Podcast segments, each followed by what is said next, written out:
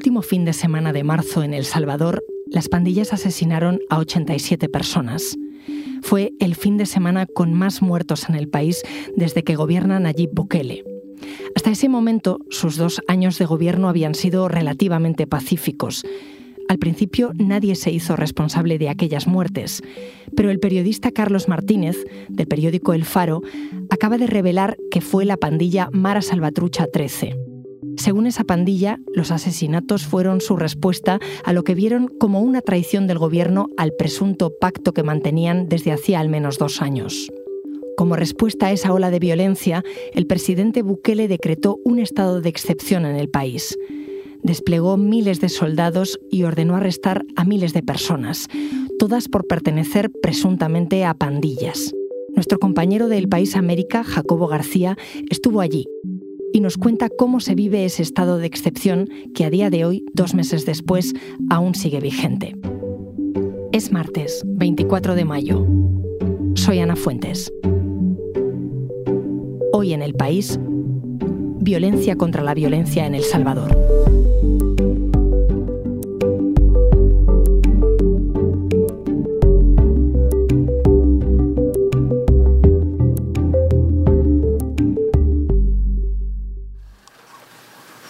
Se van a llevar a, este muchacho. ¿Le podemos preguntar ahí a la policía? Buenas, buenas. Somos periodistas. Somos periodistas, estábamos justo haciendo una entrevista con el señor. ¿Y por qué se lo llevan? Tómale una foto. Soy Jacobo García, periodista del país. Cubro la información de Centroamérica desde hace casi 20 años. A finales de marzo, el fotógrafo salvadoreño Víctor Peña y yo presenciamos esta detención que acabamos de oír en San Salvador, la capital del Salvador. Le pedí a Víctor que tomara una foto de la detención porque me pareció injustificada, a mí y a la gente que estaba alrededor. El hombre al que detuvieron era un tendero de 42 años, de bigote y mediana estatura. La policía lo detuvo porque tenía antecedentes y sobre todo porque estaba tatuado de pies a cabeza, cara incluida. Era un expandillero de la pandilla Barrio 18. Sin embargo, para el gobierno de El Salvador, ser expandillero es automáticamente ser un criminal de por vida. No, por los tatuajes. Pero y vienen a buscarlo. No, como él estaba aquí y lo vieron, ellos andan patrullando. Y al verlo que él anda un brazalete, que está en proceso de audiencia y todo eso, para podérselo llevar y ver si no tiene algún proceso pendiente, si anda huyendo o algo así, que es lo que ellos piensan. Esa detención respondía al estado de excepción aprobado por el Congreso del Salvador unos días antes. Esta figura legal restringía la libertad de entrada y salida del país, la libertad de expresión y de asociación y el debido proceso penal en un país de poco más de 6 millones de habitantes. Han pasado dos meses y hoy ese decreto sigue en vigor. El estado de excepción fue una respuesta brutal a una criminalidad brutal. Fue la respuesta del presidente Nayib Bukele a una ola de violencia concentrada en un fin de semana de marzo, cuando las tres principales pandillas del país asesinaron a 87 personas en tres días.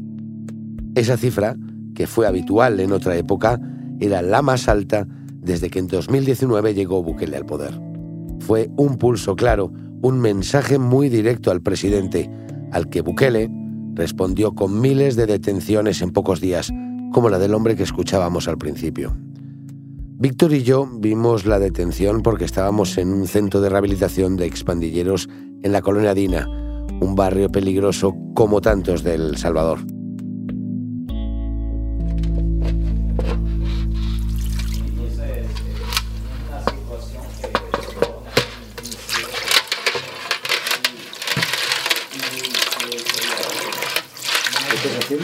Estoy, estoy lavando lo que es el, donde se pesa la, harina, todo lo que se hace, lo que es el pan. En ese centro de rehabilitación, los expandilleros nos mostraron cómo hacen pan y lo venden para mantenerse. Se trata de un lugar gestionado por la Iglesia Evangélica donde enseñan oficios a hombres que han estado presos por pertenecer a pandillas. Para quien no lo sepa, las pandillas son grupos criminales que determinan la vida del Salvador. controlan barrios, cobran dinero a los vecinos por protegerles y podríamos decir que muchas partes del país tienen más poder que el propio Estado. De hecho, el año pasado, solo, y hago hincapié en este solo, mataron a dos personas al día. Habíamos ido al centro de rehabilitación para ver cómo estaban viviendo esas horas tan tensas después de la aprobación del estado de excepción. Y es ahí donde ocurrió la detención. El hombre al que detuvieron trabajaba en la tienda del centro de rehabilitación. Se llamaba Julio Estrada. En el pasado, como miles de expandilleros retirados de las pandillas, Julio había sido malo, muy malo. Robó y extorsionó para la pandilla Barrio 18. Había cumplido su condena y estaba viviendo sus primeros tres años en libertad después de más de diez años de cárcel. Desde entonces llevaba una pulsera para que el sistema penitenciario lo vigilase y cada mes iba a los juzgados a firmar. Julio no tenía absolutamente nada que ver con ninguno de los 87 asesinatos de ese fin de semana de marzo, pero en el estado de excepción de Bukele, la orden era entonces, y lo es ahora, que la policía puede detener a quien quiera y donde quiera sin tener que dar explicaciones. El único delito de Julio era su aspecto físico. Así es la caza y captura de presuntos pandilleros hoy en El Salvador. Y me lo confirmaba Marlon, el director del centro de rehabilitación, que también era un expandillero. Solo por, el, por la forma de vestir de las personas, que ya ellos deducen también de que tal vez puedan ser miembros de pandilla o delincuencia. Y ya lo llevan. Imagínese ya uno con tatuaje. ¿Y, qué noticias te llegan de lo que está pasando por ahí? Cuando se refiere a ellos, Marlon está hablando de los policías y de los militares. Él ahora es un pastor evangélico y es un padre de familia que no tiene ningún vínculo con las pandillas, que trabaja para sacar a más gente de la calle. Pero los tatuajes, o sea, las marcas de las pandillas, le persiguen. Y uno ya, pues, gracias a Dios, ya no pertenece a nada de, delincuencia. Ya llevo casi seis años en los caminos de Dios, y, pero como ellos no le creen a uno, que como nosotros fuimos parte de una asociación ilícita y todo, y ahora en día andar afuera, pues se nos complica un poco más, como le estaba diciendo. Marlon me contó que le asustaba salir del centro de rehabilitación, incluso llamar a su familia por si tenía el teléfono pinchado. Y es que todos los expandilleros ahora mismo pueden ser detenidos en cualquier momento en este marco de estado de excepción en el que estamos. Es verdad que las cifras de violencia han disminuido en el gobierno de Bukele y las cifras no mienten. En 2015 se recogían de las calles casi 20 cadáveres diarios y ahora no pasa de tres. Hay dos formas de interpretar por qué este descenso tan brutal en las cifras eh, de violencia. Está la versión del gobierno y está la versión que da el principal periódico de investigación del país que se llama El Faro. Por un lado, Bukele dice que la violencia bajó porque había sacado a las calles y había mandado a patrullar los barrios más peligrosos del país. Y por otro lado, está la del periódico El Faro, que reveló y demostró que el descenso se debió al diálogo que mantiene Bukele con las pandillas, que es algo que el presidente nunca ha aceptado. Pero todo esto se rompió aquel fin de semana de marzo, con 87 muertos y las miles de detenciones que llegaron después, como la del tendero Julio Estrada. Después de la detención, el fotógrafo y yo nos fuimos rápido del centro de rehabilitación y mientras caminábamos al coche, Víctor me explicó por qué. Pero lo mejor es que salgamos nosotros. O sea, que nos vayamos. Sí. Porque nos la pueden meter. Sí. sí. A despedirme y sí. Ese motor que sonaba era el coche de la policía llevándose a Julio. Detenciones como la de Julio Estrada tuvieron unas consecuencias inmediatas en el país. En cuanto empezó el estado de excepción, la violencia se redujo de nuevo a unos tres asesinatos diarios. Hubo días incluso en los que hubo cero muertos y en consecuencia la popularidad de Bukele se disparó como la espuma. En la primera semana del estado de excepción, Bukele modificó el Código Penal sin discusión alguna en el Congreso. Entre las reformas más graves hay tres. La primera es que se puede detener a una persona durante 15 días sin cargo alguno y sin tener que informar ni a familia ni a abogado.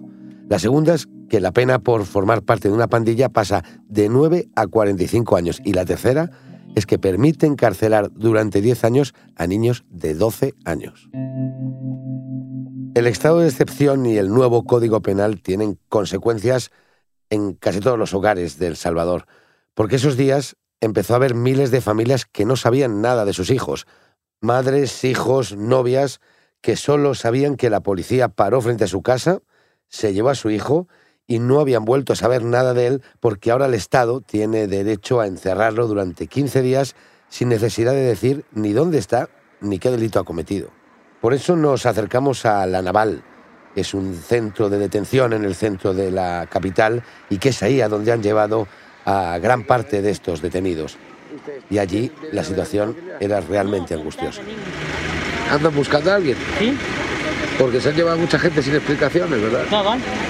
Sí, yo que soy periodista. Sí, eso. Cabal es una expresión muy común en Centroamérica. Significa que, que sí, que eso es.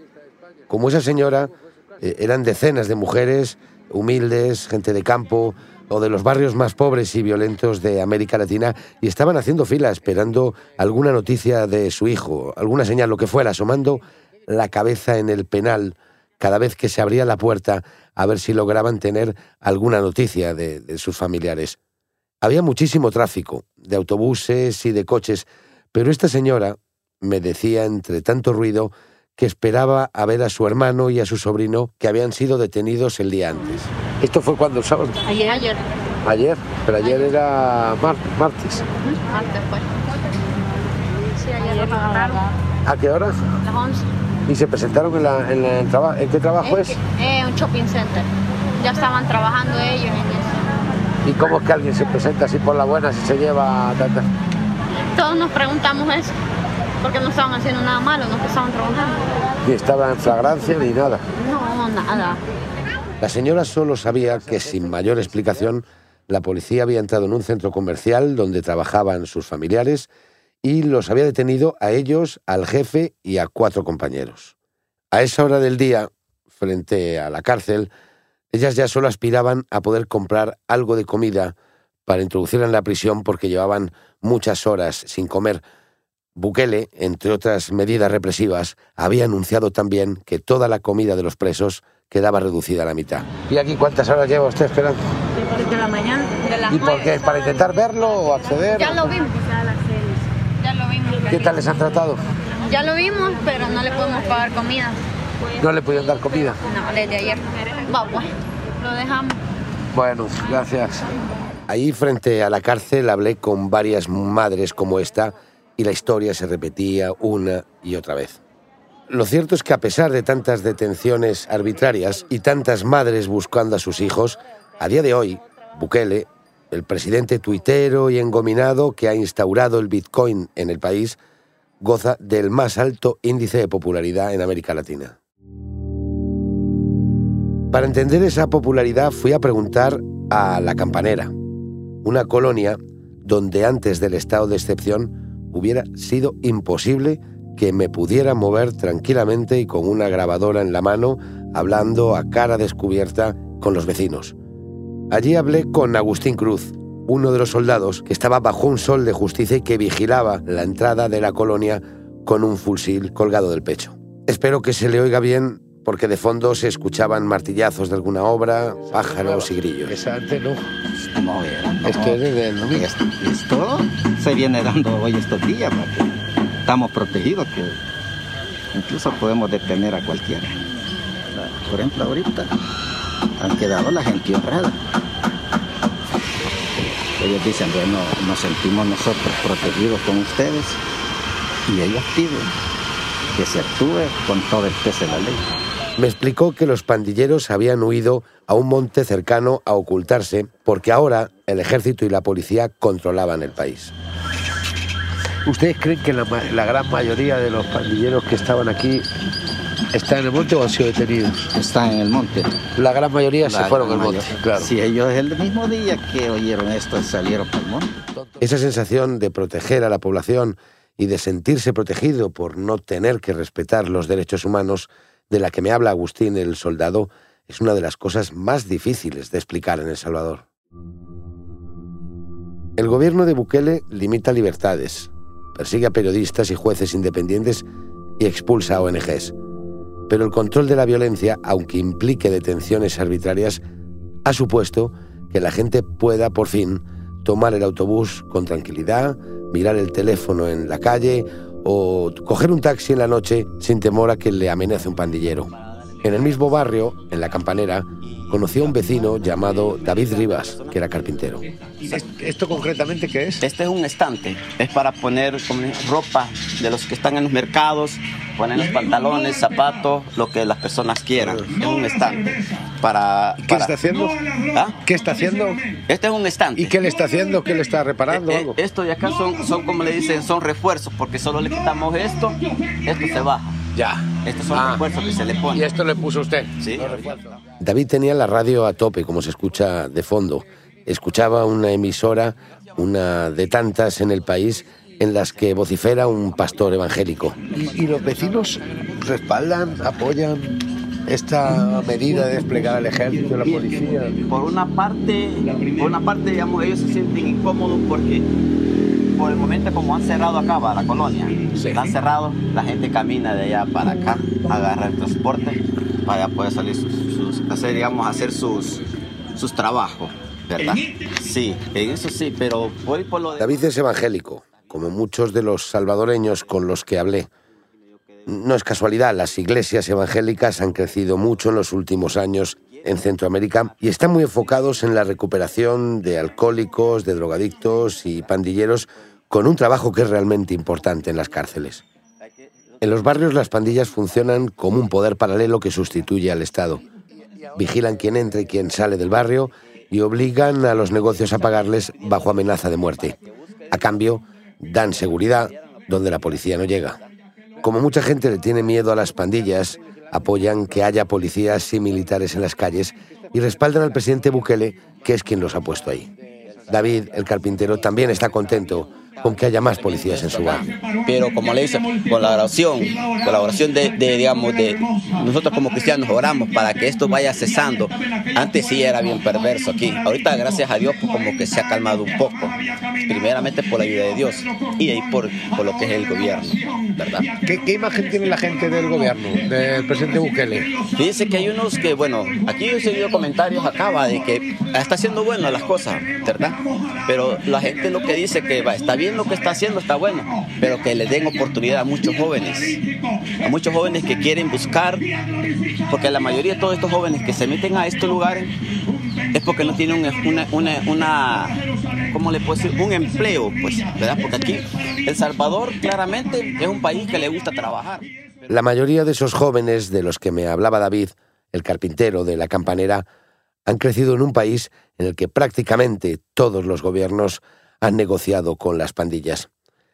Eso ha hecho que las pandillas hayan aprendido a hacer política con los muertos. Su discurso son los homicidios y la amenaza de que si no cumplen con lo pactado, El Salvador se llenará de cadáveres, como el fin de semana de los 87 asesinatos. Con las calles llenas de militares, las cárceles desbordadas y miles de madres buscando a sus hijos, el estado de excepción y sus detenciones arbitrarias son la única propuesta de paz que ha puesto Bukele sobre la mesa para hacer frente al pulso lanzado por las pandillas. No se habla de programas sociales ni de rehabilitación, sino de seguir deteniendo a cualquiera que parezca sospechoso.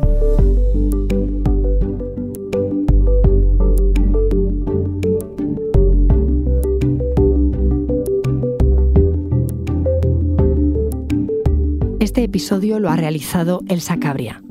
Las grabaciones sobre el terreno son de Jacobo García. La grabación es de Camilo Iriarte. El diseño de sonido es de Nicolás Chabertidis y la dirección de Isabel Cadenas. Yo soy Ana Fuentes y esto ha sido Hoy en el País. De lunes a viernes volvemos con más historias. Gracias por escuchar.